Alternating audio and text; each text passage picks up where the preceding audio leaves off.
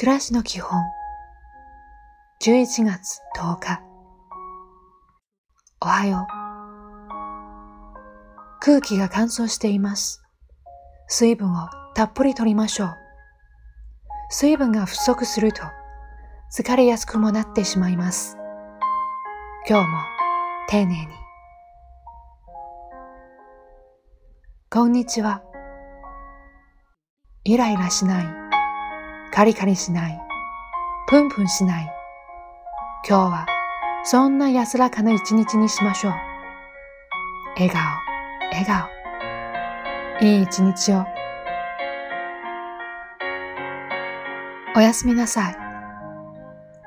美味しいものを感謝しながらいただきましょう。それはきっと体と心のための薬になるでしょう。とはいえ、食べ過ぎないように今日もお疲れ様でした。